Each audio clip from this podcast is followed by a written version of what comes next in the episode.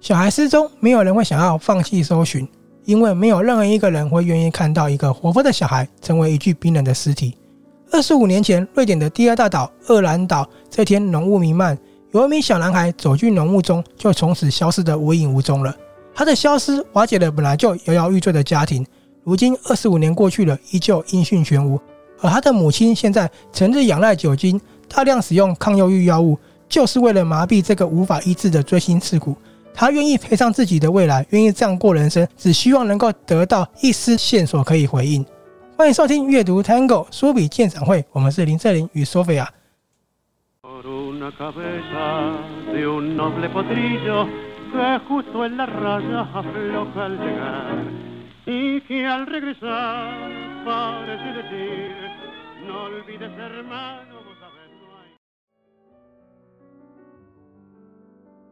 关于北欧的作品，Sophia，你是不是还记得我们前几集有介绍一位北欧的作家呢？嗯，记得。他好像是很有名的犯罪小说家。对，那时候我们介绍是挪威的尤奈斯伯。对，不过那一集我们也特别介绍了北欧的作品有什么特色？特色你还记得有什么特色吗？我记得就是阴阴冷冷的画面，灰灰暗暗的，然后可能都会因为他们阳光日照很少，都会有一点忧郁，然后很冷冽的感觉。对，没错，北欧的作品就是常常会有所谓的精神状态的问题，很阴郁、很冷冽。那当然，灰冷是一定有的，还有一点暴力，很直接、很生冷，哦、对，对不对？然后我觉得他们都会着重在他们的一个城市，像上次那个。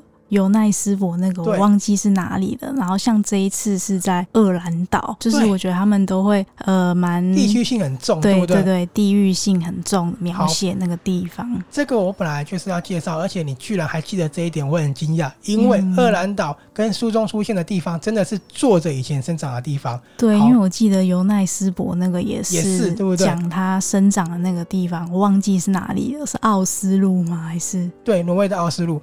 好，那我们今天要介绍的作品，当然也就是来自北欧。所以我们前面讲的这一段，它是来自北欧的大国瑞典。他是谁呢？他是约翰·提欧林。好，约翰·提欧林的作品呢，是春天出版社所发行的，叫《雾中的男孩》。雾中的男孩。在讲这个故事之前呢，我先换个方式，我直接说我看完这本书的感受，好不好？好。我想知道你听完之后什么样的想法。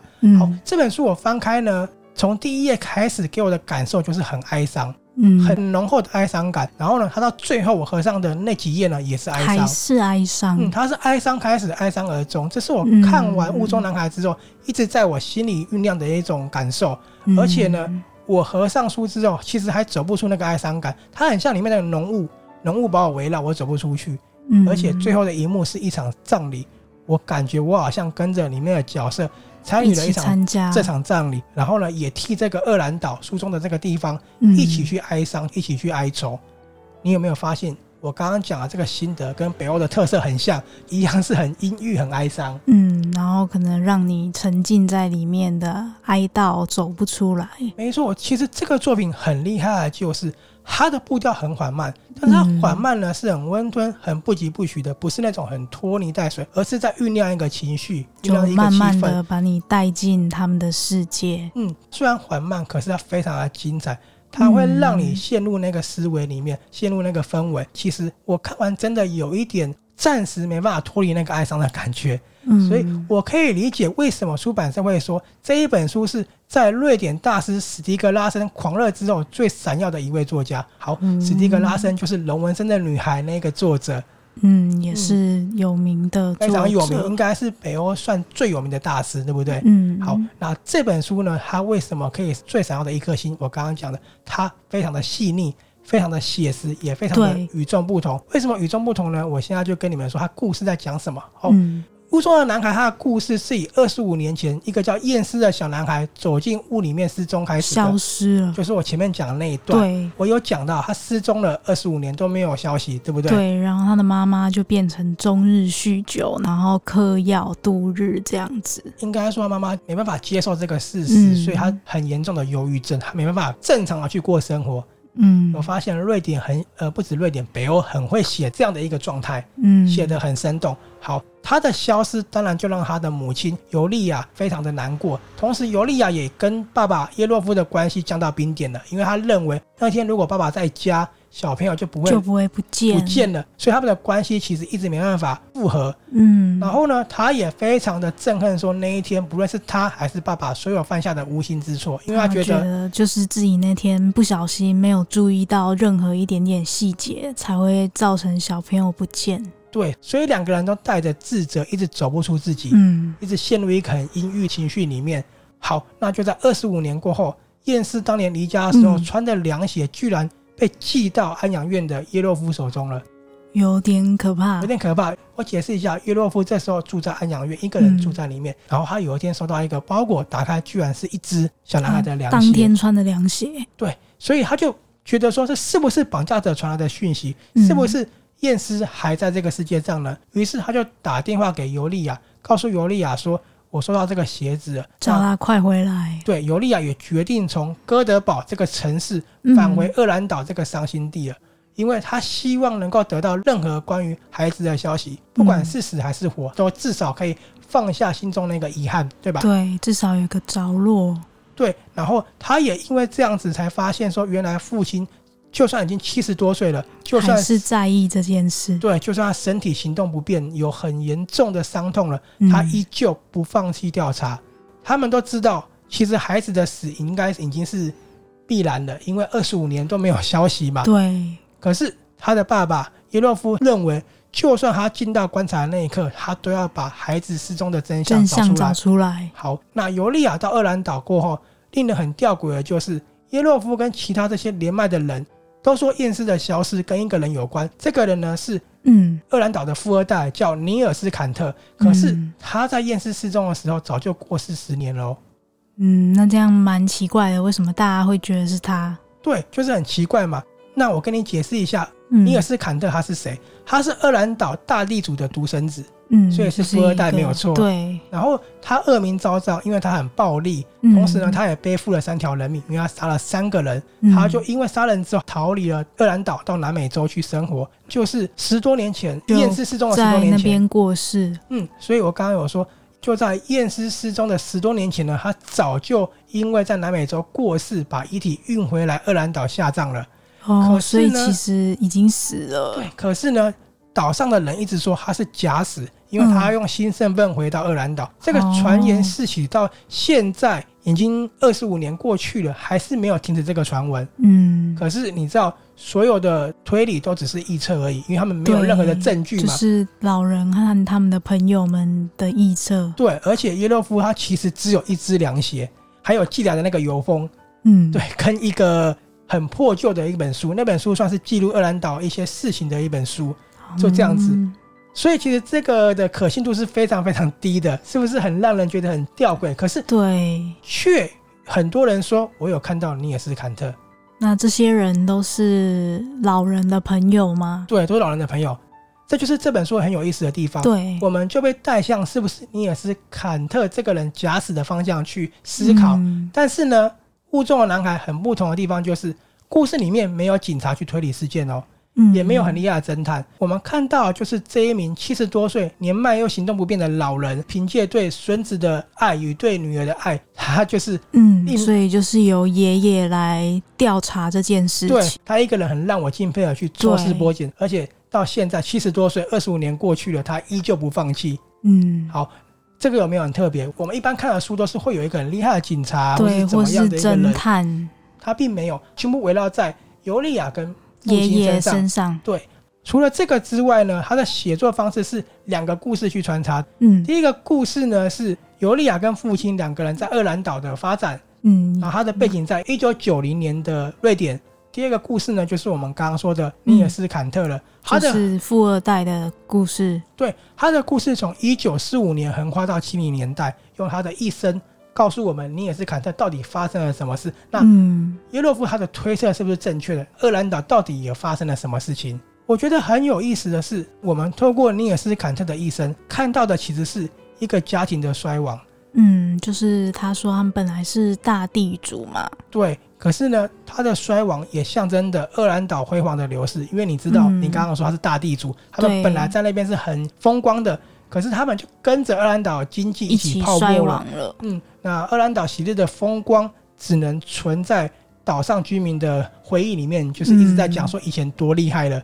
哦，就变成都在回忆当年勇这样。嗯，而且你看了这一个尼尔斯坎特的故事之后，嗯、你读到书的尾章，应该会跟我一样恍然大悟。因为呢，一开始你也是坎特是被定位为一个凶手、凶手、嫌疑犯、嫌疑犯、暴力的一个人，对吧？嗯、可是你看到后面会发现，似乎他的确是很邪恶的一个人，没有错。但是好像没有那么坏，对，并没有那么坏。而且炸死的方向呢，嗯、说对也对，可是说不对也不对，我就不爆雷了。就是你会发现，一切跟你想象中的完全不一样。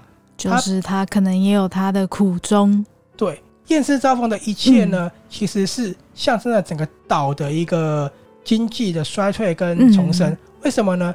因为这个作品呢，讲出了是厄兰岛在一九四五年二战尾端到一九九零年整个的改变跟样貌。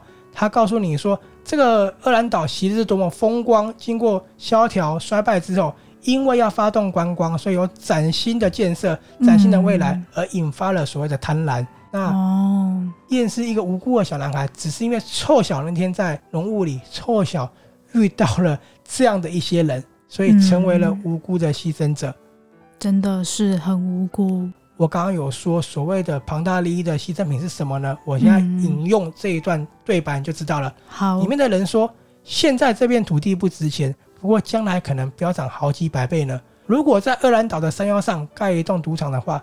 你知道它的价值，谁说的准呢？嗯，你有没有听到这段话？其实就是所谓的投资建设土地开发，超方。没错，有没有很惊人？作者用厌世的小男孩失踪这个故事来带出整个因为经济发展之后所存在的问题。原来是这样。对啊，好。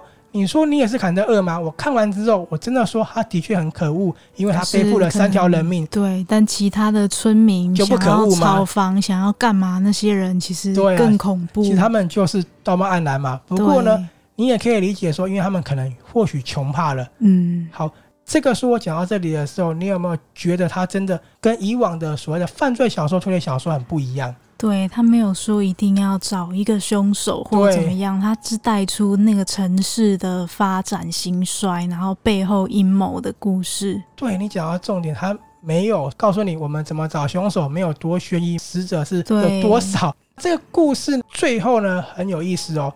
他是以生死未卜展开序幕嘛？小男孩失踪了，对，对不对？说最后有一个葬礼，对，他最后在葬礼中画下了句点。其实我觉得这个呢，对我来说，我自己的感受啦，就是虽然说这一幕一定是悲伤的，因为是葬礼。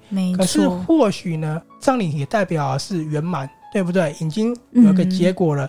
啊，也是所有人可以放下心中执着或执念的时候了。对，至少因为已经都办了葬礼，也只能放下了。对，这个感受其实你去看就知道了。而且不光是我在阅读的时候，嗯、因为书中里面有一个角色，他是一个老记者。对，本来这个应该是他可以大做文章的很好的机会。嗯，可是呢，他居然在笔记本上面留下了一个大大的空白。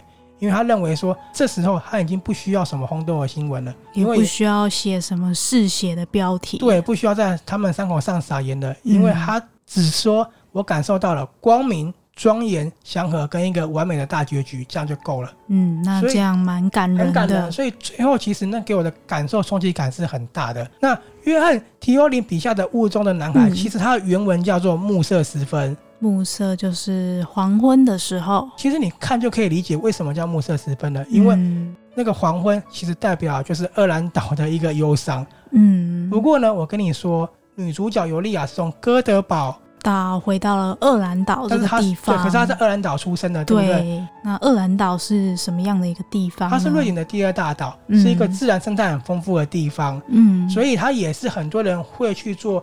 度假胜地的地方，对，刚刚有说到村民为了开发观光嘛，对，那我刚刚说的书中的角色，嗯、其实约翰迪欧林他就是哥德堡出生的，然后他的夏天都会到厄兰岛度假，哦、所以你一开始说的地域感很重，嗯、那就是他的感受。他们真的都会写自己从小出生长大的城市，然后或者是工作以后到了城市的比较，我觉得蛮特别的。虽然我还没有看过北欧的作品，而且他明明是去那边避暑的，可是他写出这样的故事，嗯、所以我觉得他笔下的厄兰岛。或许就是今天蓬勃发展之后另一个面向的哀愁哦，对，去避暑胜地是要去度假的，他却写出一个这么哀伤的故事，真的很厉害，真的很有北欧的风格。没错，这本书呢，其实你问我好不好看，我一定跟你说，它绝对是一个、嗯、推荐。没错，绝对是一个完美的杰作。它的故事我有说，嗯、除了很特别之外，它是北欧的特色，对，都有。然后呢，写作方式不疾不徐却扣人心弦，